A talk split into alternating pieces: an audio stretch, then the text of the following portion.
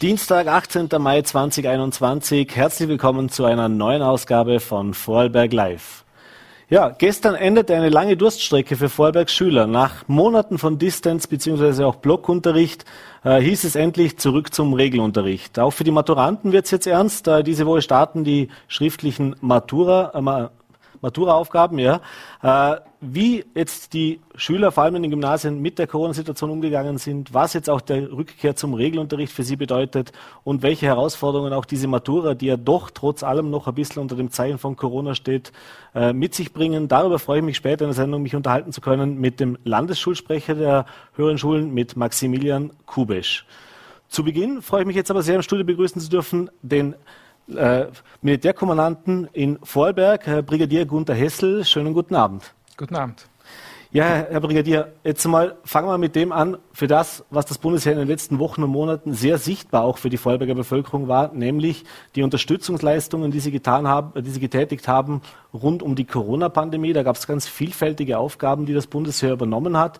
Das reichte von den Ausreisekontrollen über diese äh, sowohl zu den Außengrenzen als eben auch bei diesen gewissen Ausreisetests, die wir in verschiedenen Regionen hatten, über die Unterstützung bei den Massentests, aber eben auch hinter den Kulissen, was die Logistik anbelangt ist.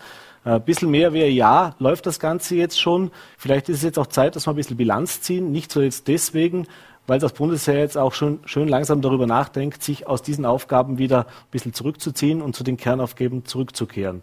Erste Frage dementsprechend, äh, was ist denn Ihre persönliche Bilanz aus diesem einen oder ein bisschen mehr wie einem Jahr jetzt äh, Corona-Pandemie, den Aufgaben, die auf Ihre Leute zugekommen sind, beziehungsweise auch, was man daraus gelernt hat? Ja, ähm, Sie haben es angesprochen, seit einem Jahr sind wir sehr intensiv in den Einsätzen. Ähm, Bilanz heißt immer, was waren die Erfolge und was äh, waren die Herausforderungen, denen man sich gegenüber äh, sah.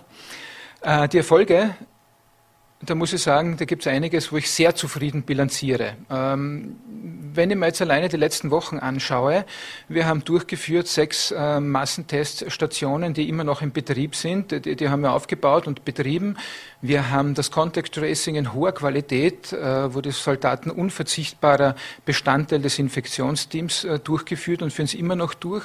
Wir waren teilweise äh, an, in den Ausreise Tests, Kontrollen, äh, gleichzeitig rein Delta und Bregenzer Wald tätig.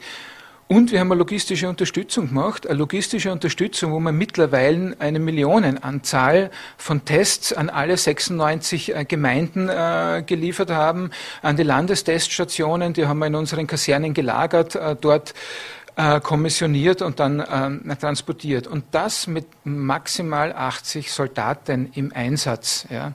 Und das beeindruckt mich selber, muss ich ehrlich sagen. Das ist eigentlich schon eine Leistung und die Massenteststationen, muss man sich mal anschauen, haben über 30.000 Tests durchgeführt in der Woche zum Beispiel. Mhm.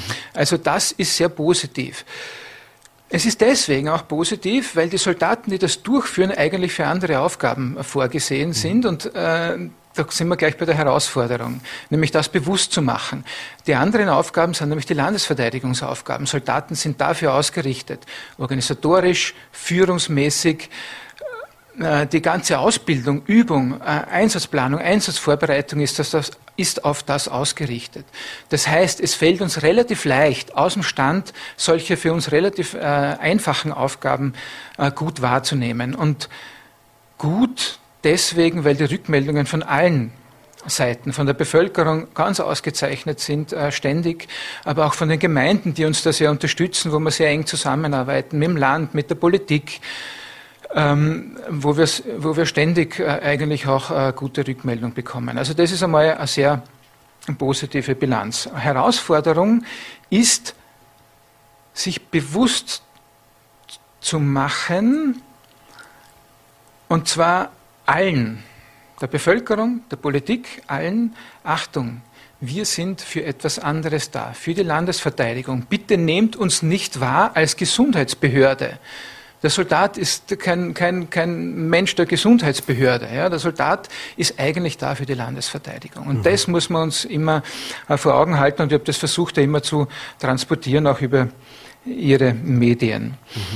Mhm. Und die nächste Herausforderung ist, dieses Bewusstsein, dass wir eigentlich immer nur dann gerufen werden dürfen, wenn alle anderen Mittel nicht mehr können. ja, also die Gesundheitsbehörde, das Rote Kreuz, das Land mit seinen Anstrengungen am Ende ist. Man nennt es im Fachjargon Ultima Ratio, also wirklich das letzte Mittel. Die Frage ist, wann ist dieses letzte Mittel erreicht? Ja, und das ist die Herausforderung. Und da muss man immer, da muss man, da muss man immer ausloten. Das ist immer eine Gratwanderung.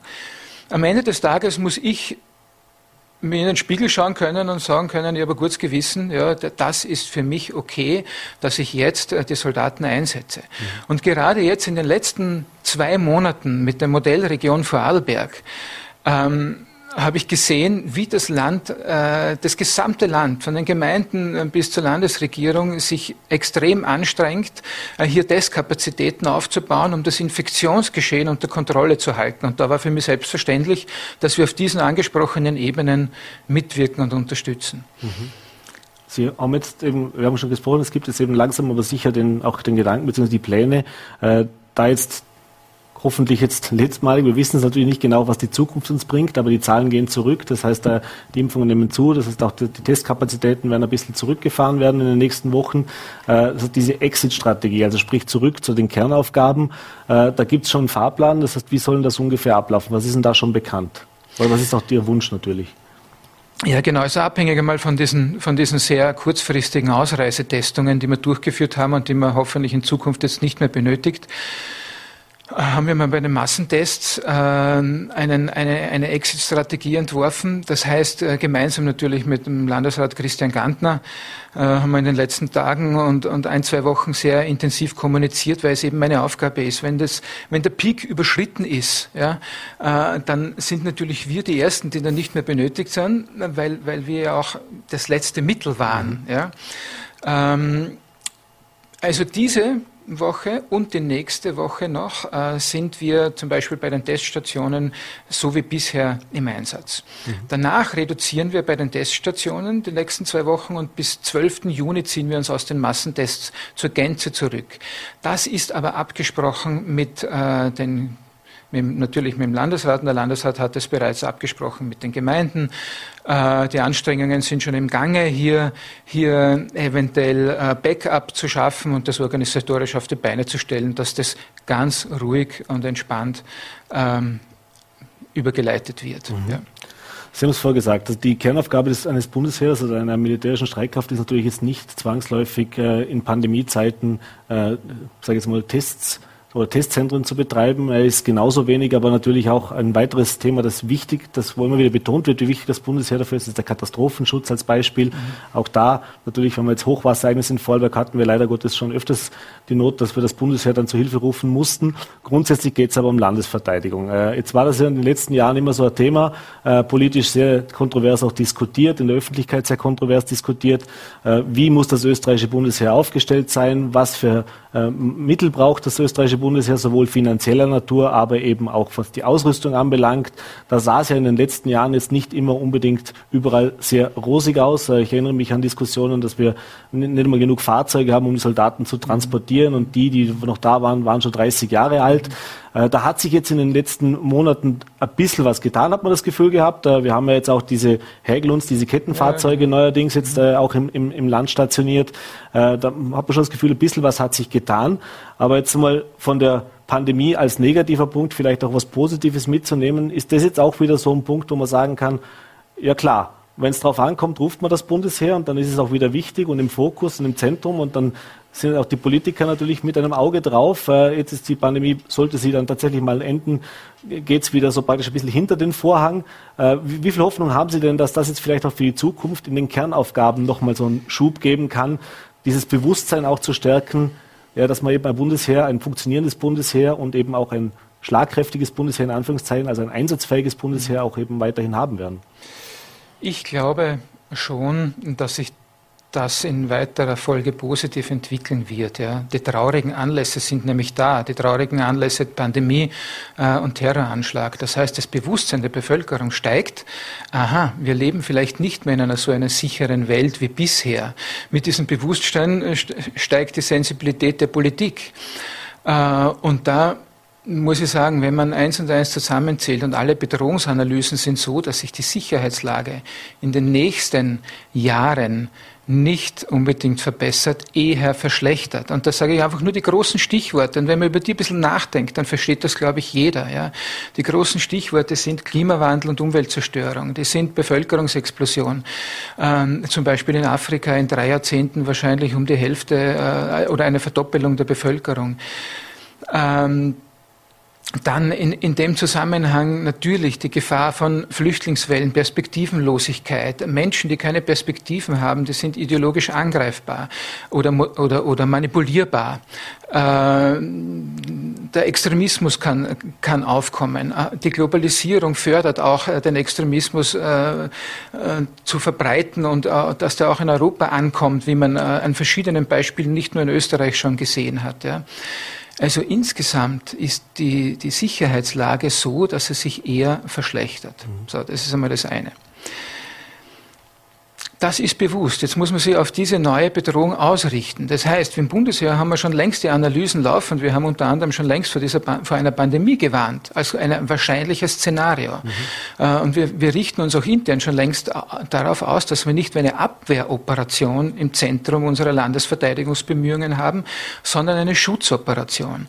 Und da gibt es diesen Begriff, der vielleicht schwer verständlich ist, hybride Bedrohung. Hybrid heißt mehrköpfig. Mhm. Ja.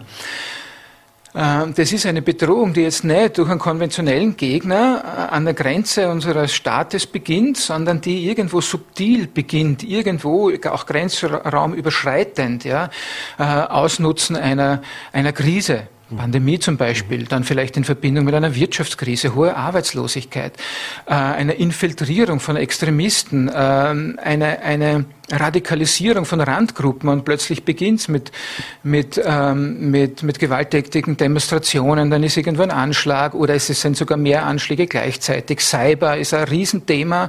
Äh, die, die neue technische Mittel wie Drohnen können auch Terroristen äh, verwenden.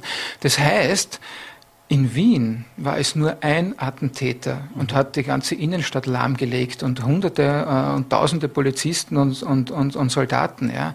Also wenn man das Szenario ein bisschen weiter verfolgt, dann weiß man, dass wir hier sehr schnell in einem Landesverteidigungsfall landen können.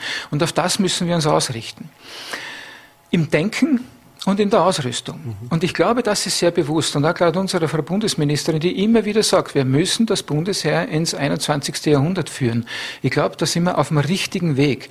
Und deswegen, wir haben ja jetzt schon eine Budgeterhöhung gehabt, deswegen glaube ich, es geht gar nicht anders, als dass man das Budget hier auch weiter erhöht und anpasst. Und was braucht's? Es braucht eben Fähigkeiten. Wir brauchen keine neue Struktur. Die Struktur, die wir derzeit haben, Milkommanden, die sehr territorial ausgerichtet sind, Brigaden, die die hochqualifizierten Kräfte haben, in verschiedenen Spezialisierungen, die in ganz Österreich verteilt sind und schwergewichtsmäßig verlegt werden können. Das ist eine super Struktur. Wir brauchen diesbezüglich keine neue Struktur. Aber wir müssen Fähigkeiten entwickeln, zum Beispiel im Cyberbereich. Dann ähm, im, wir brauchen eigene Drohnen und Drohnenabwehr. Wir brauchen Präzisionswaffen, weil ja dann der Kampf teilweise im eigenen Staatsgebiet mhm. stattfindet. Und je mhm. präziser die Waffen sind, umso besser ist es. wir brauchen ganz wichtig äh, Lagebild, ähm, Mittel, die uns verschaffen, ein gutes Lagebild zu haben. Also von der einfachen Aufklärung bis hin zur strategischen Nachrichtengewinnung. Äh, wenn wir das ähm, in den nächsten Jahren Schritt für Schritt generieren können und Kerne davon sind ja da. Ja, Fähigkeitskerne davon sind da. Wir müssen sie jetzt nur weiterentwickeln und mit entsprechenden Ressourcen und, und, und Ausrüstung und Gerätschaften äh, hinterlegen.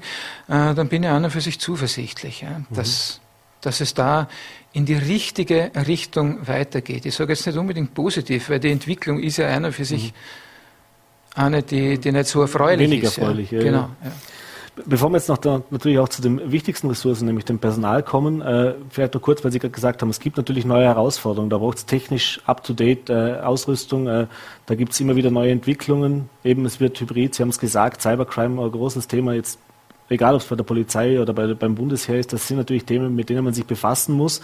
Äh, aber es fängt bei ganz kleinen Dingen an. Ich habe mir das mal kurz angesehen, auch in Vorarlberg. Da gab es zum Beispiel eine Tankanlage in der Kaserne in Bregenz. Die wurde äh, aufgelöst, was meines Wissens. Äh, oder Sie haben dann auch gesagt, äh, gut, wenn wir mal Garage jetzt zum Beispiel hätten für die Hegelungs, dass man die absperren könnte oder sowas. Mhm. Äh, jetzt ist das eine, wenn wir darüber reden, Drohnen oder neue, neue Waffensysteme uns auch anzuschaffen, beziehungsweise neue Ausbildungsmöglichkeiten zu bieten. Aber es sind offenbar doch noch ein paar so Kleinigkeiten, wo man sagt, es kann jetzt nicht, also am Budget scheitern, sage ich jetzt mal, Tankanlage im Bregenz haben. Also danke mal für den Punkt. Führt mich nämlich zurück, was ist schon geschehen in Vorarlberg. Ja? Mhm. Also Sie haben es mit den Hecklons angesprochen, die sind ganz wichtig. Die sind wichtig für den Katastrophenschutz, entlegene Täler, kein Flugwetter. Aber mit dem Hecklund kommst du überall hin und kannst Soldaten hintransportieren zum Helfen. Auch bei sicherheitspolizeilichen Lagen und natürlich in der Landesverteidigung. Mhm. Aber gerade sicherheitspolizeiliche Lagen, Amokläufe, das ist das einzig geschützte Fahrzeug in Vorarlberg. Ja? Mhm. Und mit dem kann man dann einiges machen. Gut, dann Hubschrauberhangar, damit wir im, äh, der wird gebaut und wenn wir Glück haben, haben wir das, dann schaffen wir das sogar heuer, mhm. dass der fertiggestellt ist. Ja? Ähm, das heißt, wir haben dann Hubschrauber, mit denen wir nicht nur in Katastrophen einsetzen, ähm, sehr rasch reagieren können, sondern auch äh, in anderen Lagen. Die mhm. können wir hier vorstationieren, teilweise in Vorarlberg. Ähm, was noch geschieht, ist eine ganz klare Zusage, dass diese Kasernenautarkie, diese Selbstständigkeit der Kaserne, das mhm. Funktionieren der Kasernen auch in einem Blackout zum Beispiel sichergestellt mhm. wird. Ähm, da haben wir ganz klare Zusagen, da sind auch schon Gelder äh, designiert. Und die Tankanlage, die da in Bregenz aufgegeben wurde, die wird jetzt wieder noch heuer äh, wieder installiert und, und ähm, in Betrieb gehen. Mhm. Ja? Und wir haben auch gewisse Notstromversorgungen, die aber nur kleine Bereiche, Notfallbereiche äh, teilweise bei uns in der Kaserne abdecken. Also da gibt es eine ganz fixe Zusage, äh, steht auch in der Vereinbarung, die wir jetzt vor kurzem äh, mit mhm. der Frau Bundesminister äh, geschlossen haben. Äh, drinnen äh, Hecklions Garagentore. Das ist jetzt, das, das ist, äh, das, ich weiß nicht, das taucht immer wieder auf. Ja. Es ist nicht notwendig. Wir haben die Hecklons in einer Garage untergebracht mhm. ähm, und das, da, da, kann man im, im, Detail vielleicht nur ein bisschen verbessern, aber na, es tut sich insgesamt in wesentlichen Bereichen äh, schon einiges und es muss sich was tun. Mhm. Ja. Und da, wie, wie gesagt, nur mal, da hat die Frau Bundesminister schon mein Vertrauen, seitdem sie, seitdem diesen diesen, diesen unglücklichen Sommergesprächen letzten Sommer mhm. mit den Hintergrundgesprächen, mhm. wo sie sich aber sofort positioniert hat, ja, äh, ist das ganz stringent, äh, dass es äh, in die Richtung geht, ja. Äh, das Bundesheer richtet sich auf die neuen Bedrohungen aus und ähm, die ersten Schritte werden auch wirklich konkret gesetzt. Ja. Mhm. Ja, und dann ist eben das Thema Personal ein Thema. Äh. Das ist auch seit Jahren bekannt, dass es natürlich A, die Frage gibt, wie viele Rekruten bekomme ich jedes Jahr? Da gab es einen Trend in den letzten Jahrzehnten. Äh, da gibt es den Wettkampf sozusagen zwischen Zivildienst und Grundwehrdienst natürlich, der seit Jahren äh, äh, vorherrscht. Aber Thema war eben auch die Tauglichkeit der Rekruten, beziehungsweise bei der, bei der Musterung. Da ist uns aufgefallen, dass über die Jahre das immer ja, weniger taugliche dann waren. Ich glaube, zuletzt sind wir so knapp 30 Prozent der Musterungsfähigen sind untauglich gemeldet mittlerweile. Da gab es jetzt auch eine, eine, eine, neue, seit diesem Jahr gültig, dass man eben auch mit äh, abgestuft tauglichen äh, Kräften gewisse Positionen besetzen kann. Äh, und das Thema natürlich auch eines, eines Kaderheers, also das Berufsheer, das danach da steht, Thema auch Frauen beim Heer. Äh, hat sich da was getan? Ist da was in Planung? Äh, wie kann man das schaffen? Denn wenn wir uns ehrlich sind, wie gesagt, Sie sagen jetzt, also es tut sich was, man merkt, es mhm. bewegt sich was, aber da hat man natürlich jetzt auch jahrelang äh, mit der schlechten Publicity auch zu kämpfen, dass, dass man gesagt hat, naja, jetzt gehe ich zum Bundesheer, äh, muss ich froh sein, wenn ein LKW noch fährt, äh, wenn ich eine passende Uniform bekomme mhm. und äh, viel lernen tue ich da auch nicht, äh, dann habe ich die Zeit mehr oder weniger verschenkt. Das mhm. heißt, da muss man auch das Bundesheer als attraktiven Arbeitgeber beziehungsweise als, als Ausbildner eben auch anders positionieren. Mhm. Äh, ist da was Konkretes in Planung? Tut sich da auch was? Merkt man da auch die Unterstützung? Sie sprechen so viele Themen an, zu jedem kann man, kann man einiges ausführen. Grundsätzlich muss ich sagen, ja, leider gibt es noch ein bisschen dieses tradierte Bild des Bundesheeres, ja, dass die Ausbildung auch nicht gut ist, wie Sie es angesprochen haben und so weiter. Das ist so ein bisschen dieses Bild, das vielleicht der eine oder andere noch hat. Das ist vielleicht auch etwas, das die, wo die Pandemie uns sehr gut geholfen hat, nämlich zu erkennen, dass die Soldaten, die vor Ort im Einsatz sind, nicht so diese typischen Soldaten vielleicht sind. Ja, und das will ich betonen. Ja. Ähm, warum sind unsere ähm, hauptsächlich jetzt Berufsunteroffiziere im Contact Tracing? Weil sie ruhig, kommunikativ, freundlich arbeiten. Und das tun unsere Soldaten bei den Teststationen auch.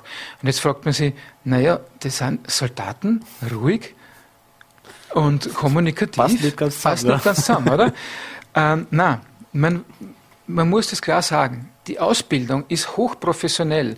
Das sind, also es ist eine professionelle Führungsausbildung, eine Managementausbildung. Das ist eine Ausbildung mit, mit vielen pädagogischen äh, Inhalten, weil wir ja Staatsbürger anvertraut bekommen. Mhm. Ja. Und es ist sehr wohl bewusst, ja, diese Verantwortung. Ähm, also da hat sich, glaube ich, in den letzten Jahren schon sehr, sehr viel getan und man sieht es daran, dass Rekruten, die bei uns einrücken, dass viele danach Interesse haben, äh, sich länger zu verpflichten. Das heißt, der junge Kadernachwuchs ist eigentlich da, beim Jägerbataillon 23, aber auch bei, aber auch bei uns beim Militärkommando. Mhm. Und ich hoffe, dass dieser Ruf sich weiter positiv entwickelt. Ja.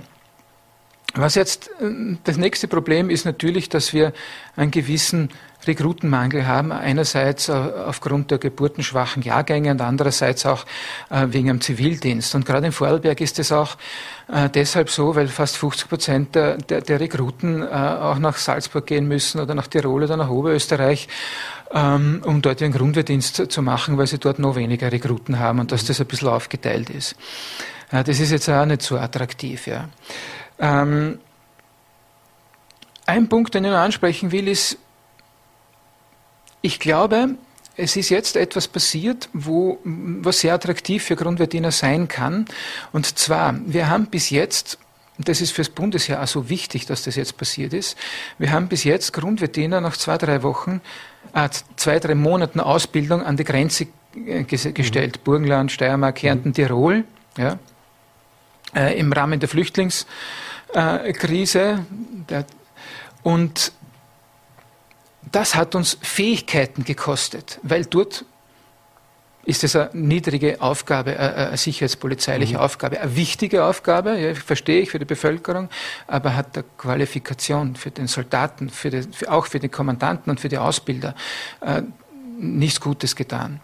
So, Jetzt hat man ein Modell eingeführt, dass Grundwehrdiener nach ihrer sechsmonatigen Ausbildung sich für ein bis sechs Monate zusätzlich verpflichten können, um in diesen Assistenzeinsatz zu gehen. Und die verdienen mhm. pro Monat bis zu 3000 Euro, also ziemlich genau 3000 Euro. Mhm. Ja. Das ist sehr attraktiv. Ich kann mir vorstellen, wir haben oft einen Einrückungstermin beim Jägerbataillon 23 im Oktober. Der macht seine sechs Monate Grundwehrdienst. Das ist fürs Land sehr wichtig. Da haben wir Grundwehrdiener in der Winterbereitschaft.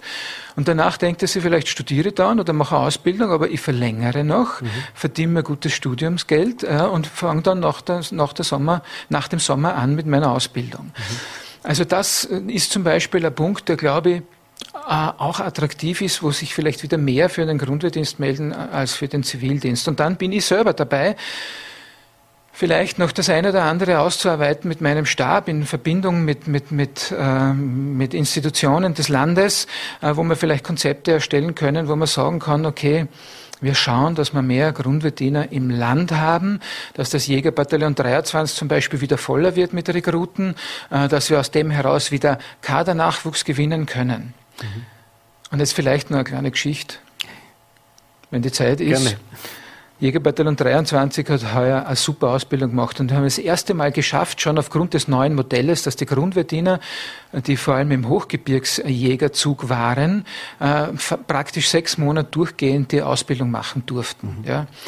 Und äh, Kampf im Gebirge, Biwakbau, Stellungbau und so weiter, äh, ist natürlich sehr fordernd. Ja. Und, und auf das waren sie dann so stolz, dass wir gesagt haben, können wir das nicht ein bisschen stehen lassen, dass wir dann am Wochenende mit unseren Eltern oder Freundinnen raufgehen können und uns das anschauen können, was wir dort gemacht haben. Also die Begeisterung ist da, die Ausbildung äh, und unsere Ausbilder, gerade unsere Jungen, die, die sind pädagogisch sehr geschult, was nicht so leicht ist, weil auf der einen Seite funktionieren wir aufgrund von einer doch einer, einer guten, funktionierenden, sehr guten Organisation, einer Struktur, die auch dieses Befehl und Gehorsam in sich trägt. Aber der Befehl ist oft ein Auftrag, der viel Handlungsspielraum gibt. Mhm.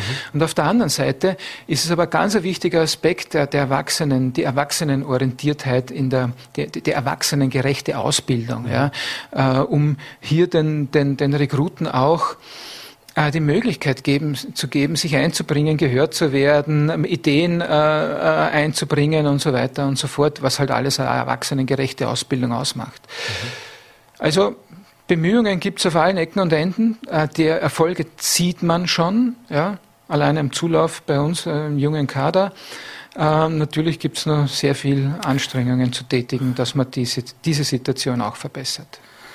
Ja, es klingt so, als würde sich tatsächlich was tun. Es ist ja mal erfreulich zu hören, dass es auch Fortschritte gibt. Wie gesagt, in den vergangenen Jahren war es halt leider Gottes oft so, dass man äh, eher in die andere Richtung sich bewegt hat. Da scheint es vielleicht wirklich was dran zu sein. Wir werden es natürlich weiter verfolgen. Sie haben es gerade gesagt, ich glaube, die Arbeit geht Ihnen trotzdem nicht aus, auch wenn jetzt diese Corona-Pandemie zu Ende geht. Mhm. Äh, ich bedanke mich mal für diesen Einblick auch in die aktuelle Situation. Äh, vielleicht stellvertretend auch nochmal Danke an Sie und Ihre Soldaten für den Einsatz, den Sie jetzt eben in diesem letzten Jahr auch geleistet haben fürs Land gerne auch weitergeben. Ich glaube, das kann ich stellvertretend für alle unsere Zuseher auch äh, mitgeben. Das hat man gesehen. Äh, das war sicher große Hilfe auch in dieser Zeit. Äh, danke für den Besuch im Studio, Herr Brigadier, und alles Gute und gesund lieber vor allem. Ja, also vielen Dank. Ich werde es auf jeden Fall an meine Soldaten weitergeben und ich äh, möchte mich da noch einmal bedanken. Erstens einmal immer für die, die, die sehr gute Zusammenarbeit von den Gemeinden hin bis zum Land und bis zur Landesregierung. Äh, das war wirklich vorbildlich und es hat mir persönlich gezeigt, ich bin erst seit einem Jahr im Amt oder seit ein, ein Vierteljahren, dass ich die richtige Entscheidung getroffen habe, hierher zu gehen. Ja, wie professionell hier in allen Ebenen gearbeitet wurde, das, das war wirklich beeindruckend. Also vielen Dank auch für die Einladung ins Studio. Dankeschön. Ja, wir machen gleich weiter. Ich habe schon angekündigt, in den Schulen geht's jetzt wieder rund. Das Leben kehrt zurück in die Schulen. Ich freue mich jetzt sehr auf Maximilian Kubesch, äh, Landesschulsprecher in Vorarlberg für die höheren Schulen. Hallo Maximilian, schönen guten Abend. Guten Abend, danke für die Einladung. Ja, Maximilian, du hast jetzt gerade das Interview äh, verfolgt. Für dich ist die Entscheidung noch ein bisschen was hin, ob dann Militär, Zivildienst oder keines von beidem. Äh, jetzt schon Lust bekommen, wenn man das hört? Ja, war natürlich ein sehr interessantes Interview. Ich muss sagen, bei mir persönlich ist die Situation etwas kompliziert, ähm, weil ich noch keine Musterung machen darf, weil ich dafür zu jung bin. Darum ist das alles noch etwas in den Sternen. Also schiebt man ein bisschen raus die Entscheidung. ja, es gibt ja andere Herausforderungen, andere Themen, über die wir uns natürlich auch unterhalten mhm. wollen. Und, äh, einmal mehr natürlich die Corona-Situation jetzt seit gestern endlich wieder alle Schulen Präsenzunterricht. Äh, eine lange Durststrecke geht jetzt mal zu Ende. Äh, aus Schulzeiten normalerweise hätte man immer gesagt, Gott sei Dank haben wir keine Schule. Ich habe in den letzten Monaten immer wieder nur gehört, dass die Schüler gerne zurück in die Schule gehen. War es gestern tatsächlich so? Ich persönlich muss sagen, ich war gestern nicht in der Schule, weil wir als Maturant derzeit nur im Distance Learning sind. Aber ich denke, ich kann für die meisten sagen, die sehr wohl gesagt haben, Gott sei Dank können wir wieder in die Schule. Mhm. Äh, eben, ein Thema ist es natürlich dieser Präsenzunterricht. Der hat mhm. natürlich jetzt immer noch ein paar Einschränkungen auch äh, äh mit sich, bringt mit sich. Ja, das ist die Testen, das ist die Masken, das Maskentragen. Äh, Thema ist immer diese äh, Klassengrößen, wie wird gelüftet, was wird da gemacht. Mhm. Also man muss ja schon noch ein paar Dinge beachten. Äh, wie gehen denn die Schüler mit, mit damit um? Also das heißt, es überwiegt die Freude wieder des Präsenzunterrichts. Äh, aber wie ist so die Stimmung, auch wenn man jetzt dieses Maskentragen und dieses mhm. ständige Testen sich ansieht? Ja, natürlich. Also erstmal ist natürlich eine große Freude, dass man jetzt wieder normal in die Schule gehen kann, so wie es immer war. Manchen gefällt das natürlich nicht, dass man sich testen muss, dass man eine Maske tragen muss, aber der Großteil sieht das schon ein, dass es jetzt einfach eine Maßnahme ist oder Maßnahmen sind, die hier einfach getroffen werden müssen, dass man eben wieder in die Schule gehen kann. Mhm. Wird das bei euch auch diskutiert untereinander? Ich nehme an, also nehme an ja, aber äh, ist, das, ist, ist das auch so ein Thema jetzt im Austausch gewesen in den letzten Monaten? Also neben den Herausforderungen eben vom Distance Learning bis hin zu äh, dem, dem äh, Blockunterricht? Ja, natürlich war das ein Thema, das diskutiert wurde, aber gerade jetzt für uns Matura-Jahrgänge war eigentlich klar, der Fokus liegt jetzt auf der Matura und dann muss man jetzt nicht Zeit und Energie für etwas verschwenden, das so jetzt einfach nötig ist und auch nicht zu ändern ist. Mhm. Du hast gesagt, die Matura 2021 startet jetzt diese Woche. Mhm. Äh, jetzt ist die natürlich auch unter den Zeichen Corona zu sehen. Äh, ist ein bisschen vergleichbar vielleicht mit dem letzten Jahr auch. Es gibt auch dieses Jahr wieder, äh, ja, will sagen, ein bisschen eine besondere Situation was die schriftliche Matura anbelangt, aber eben vor allem was die mündliche Matura anbelangt. Die ist ja auf mhm. Freiwilligkeit dieses Jahr. Man kann sich ja sagen, ich möchte mündlich maturieren oder eben nicht. Jetzt könnte man sagen, naja, ist ja schön, dass die sich das jetzt aussuchen können, äh, aber natürlich ist das Ganze nicht ganz so einfach, nehme ich an, oder? Also wie ist denn so die, die Stimmungslage unter den Maturanten? Äh, gefühlt fühlt man sich jetzt da ein bisschen zurückgesetzt im Vergleich zu dem, was man eigentlich in der ganzen mhm. Schulzeit erlebt hat, von den Matura-Jahrgängen vor Corona? Oder sagt man, naja, ist jetzt halt so, aber, aber eigentlich ist es eh wie immer. Naja, also wir haben uns auch nicht ausgesucht, jetzt in einer Pandemie zum Leben und in einer Pandemie eben diese Matura-Prüfung abzulegen. Und dementsprechend ist natürlich auch die Freude sehr groß, dass man eben die mündliche Matura nicht mehr machen muss. Und ich denke, das ist eben auch gerechtfertigt, weil letztes Jahr die gleichen Maßnahmen getroffen worden sind. Und was letztes Jahr an Stoff verpasst wurde, im Vergleich zu was unser Jahrgang jetzt verpasst hat, ist auch überhaupt gar nicht zu vergleichen. Das ist einfach viel mehr, was wir in den letzten zwei Jahren oder letzten zwei Schuljahren nicht in der Schule waren. Dementsprechend sind alle sehr froh, dass man eben, dass diese große Last einer mündlichen Matura wegfällt. Mhm. Jetzt war das ganze Matura-Jahr von Corona geprägt. Also das ist ja wirklich die ganze letzte Schuljahr stellt man sich wahrscheinlich ein bisschen anders vor. Rückblickend jetzt auf dieses Schuljahr, wie habt ihr es erlebt? Wie war es für euch? Was es waren die größten Herausforderungen vor allem jetzt eben auch in diesem Jahr? Die größte Herausforderung war wahrscheinlich das ständige Hin und Her, dass an einem Tag das gesagt wurde und am nächsten Tag dann etwas ganz anderes gegolten hat, dass die Schulen aufgegangen sind und zugegangen sind, dass sie einfach nie wirklich eine Konstante gegeben hat, dass sich einfach nichts wirklich durchgezogen hat und sich alles ständig verändert hat. Und das war natürlich sehr schwer. Und das war auch sehr schwer, weil unser Schulsystem an sich für Veränderung immer sehr schwierig ist. Und gerade wenn sich dann in kurzer Zeit sehr, sehr viel, sehr schnell verändert, dann ist das natürlich ganz schwer und das haben wir natürlich auch dann sehr stark zu spüren bekommen. Mhm als Schülervertreter natürlich auch äh, Blick zur Politik. Äh, wie hast du die Situation wahrgenommen, was da immer kam? Du hast gesagt, mhm. es gab heute so, nächste mhm. Woche wieder anders. Äh, dann hieß es wieder das, was ich die Woche vorgesagt habe, das gilt dann mhm. nicht mehr. Was hat da überwogen? Ein bisschen das Unverständnis, der Frust, das nicht gehört werden oder wurde dir gehört und hat dann eben halt die Situation erfordert? Gehört wurden wir nicht sonderlich. Wir hätten auf jeden Fall mehr Gehör bekommen können. Was von der Politik aber definitiv einfach nicht richtig gelaufen ist, dass ständig viel zu spät kommuniziert wurde.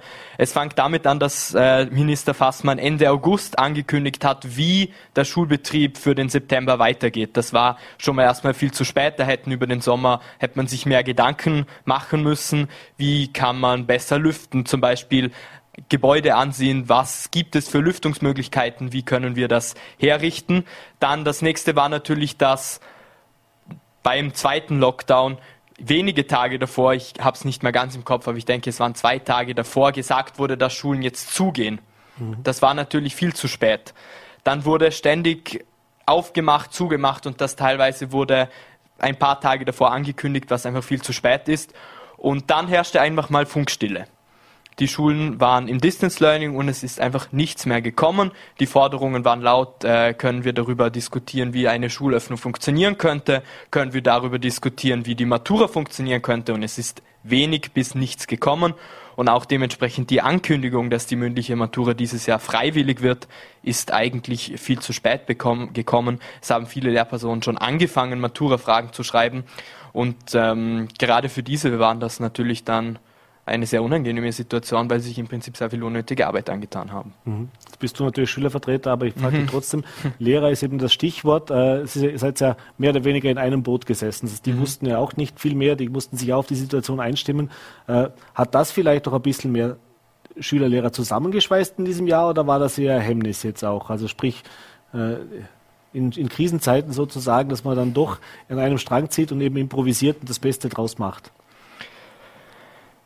Es hängt stark ab von den Personen und ähm, in welcher Situation sie schon davor zu den Schüler und Schülerinnen gestanden haben. Mit der Personalvertretung der Lehrpersonengewerkschaft hatten wir als Landesschülerinnenvertretung sehr, sehr gute Beziehungen und eigentlich immer eine sehr ähnliche Meinung jetzt gerade in Bezug auf Corona.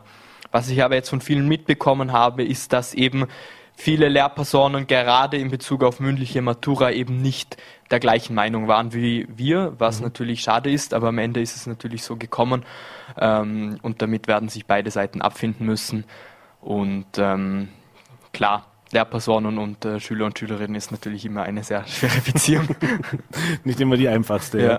ja. Ähm, Lassen Sie mich zum, kurz, äh, zum Schluss noch kurz äh, ein bisschen auch auf das Persönliche kommen. Äh, mhm. Jetzt ist seit der Generation, in Anführungszeichen, der Matura-Jahrgang, der zweite schon, äh, für den jetzt die Matura kommt und dann startet ein neuer Lebensabschnitt. Das mhm. war in den vergangenen Jahren klar, danach geht es mal erst auf eine Matura-Reise, dann viele gehen dann ins Ausland, äh, überlegen mhm. sich, was sie studieren wollen, was sie machen wollen. Äh, die Welt, Situation auf der Welt hat sich einfach verändert seit der Pandemie. Jetzt können wir vielleicht in Urlaub fahren, das haben wir jetzt mal soweit, jetzt sieht, sieht mal ganz gut aus. Äh, aber natürlich so Themen wie, gehe ich woanders hin studieren, das ist mit viel höherem Aufwand mhm. verbunden. Ihr konntet das natürlich auch nicht vorbereiten. Also sprich, normalerweise mhm. überlegt man sich ja das schon im Matura-Jahr, mhm. hat so ein Bild, wie soll sowas aussehen. Ich will noch gar nicht von Keplefest oder, mhm. oder Matura-Ball sprechen. Auch das sind natürlich zwei Dinge, die bei euch jetzt nicht stattfinden haben können. Äh, wie geht man denn persönlich mit sowas um? Also es gibt ja da auch Aussagen aus allen Richtungen. Die einen sagen so ein bisschen so eine verlorene Generation in Anführungszeichen, mhm. finde ich ein bisschen sehr drastisch. Die anderen sagen, ja, äh, holen wir halt dann nach. Mhm. Wie ist denn so die Stimmungslage bei euch, was es das angeht, die ihr jetzt wirklich die Matura macht und wenn alles gut geht, der in zwei Monaten dann wirklich in einen neuen Lebensabschnitt startet? Ja, verlorene Generation ist auf jeden Fall etwas zu drastisch, aber das muss man auch gar nicht herunterspielen, dass das jetzt einfach eine Situation für junge Menschen ist, die es so seit dem Zweiten Weltkrieg nie gegeben hat. Und da muss man sich schon eingestehen, dass jetzt nicht alles normal ist, selbst wenn jetzt vielleicht nicht unbedingt eine verlorene Generation sind. Es fängt damit an natürlich, dass der ganze Schulabschluss ganz anders ist, dass es kein Maturaball gegeben hat, kein Keplerfest und auch die Matura-Vorbereitung erst spät wirklich angefangen hat. Dementsprechend ähm, fühlt es sich jetzt auch sehr komisch an, weil man nicht das Gefühl hat, dass jetzt alles vorbei ist, einfach weil man nicht in der gleichen Art und Weise darauf vorbereitet wurde. Und das geht dann natürlich weiter. Es gibt kaum Matura-Reisen, immer noch Valets werden nicht mehr so groß aufgezogen werden. Und einfach generell der gemeinsame Abschluss fehlt einfach dadurch, dass man nicht mehr zusammen war. Und wenn man jetzt gerade im Zug auf Studium oder spätere Ausbildungen oder wie wir es später schon gehabt haben, Bundesheer oder Zivildienst schauen, dann hat sich da schon für viele vieles verändert, dass viele einfach noch nicht so wissen, was sie tun wollen und dass viele auch einfach gar keine Zeit gehabt haben, sich darüber wirklich Gedanken zu machen, weil eben der, der Kopf immer bei Corona war und Corona und Matura, Corona und Schule und dass hier einfach viele nicht wissen, was sie tun sollen. Und das geht auch weiter, beispielsweise für, für Lehrlinge, mhm. ähm, die eine Lehrabschlussprüfung haben ähm, und hier auch einfach auf wenig Perspektiven stoßen. Ähm, von daher kommt ja ursprünglich das äh, Wording verlorene Generation. Ich denke, da kann man schon sagen, okay, das ist jetzt für uns ein sehr schwerer Lebenseinstieg, den es so in Österreich schon lange nicht mehr gegeben hat. Mhm für dich persönlich schon Pläne? Wie soll es dann wirklich weitergehen? Was wäre für dich die Idealvorstellung mit dem Wissen, wie die jetzige Situation eben aussieht? Ähm, ja, ich will jetzt äh, nach Wien studieren gehen. Okay, dann bedanke ich mich für den Besuch im Studio, wünsche dir natürlich viel Erfolg und natürlich auch allen anderen Maturanten für die jetzt anstehenden Prüfungen äh, und dann natürlich hoffentlich wirklich ein entspanntes Studium, das Studentenleben auch genießen zu können. Das gehört natürlich auch dazu in Wien. Vielen Dank für deinen Besuch im Studio und toi, toi, toi. Vielen Dank für die Einladung. Meine Damen und Herren, und das war's heute wieder mit der heutigen Ausgabe von Vorarlberg Live. Ich bedanke mich fürs Zusehen. Wenn Sie mögen, gerne wieder morgen 17 Uhr äh, live auf Voller.d, VNRD und Ländle TV. Ich wünsche Ihnen einen schönen Abend. Alles Gute.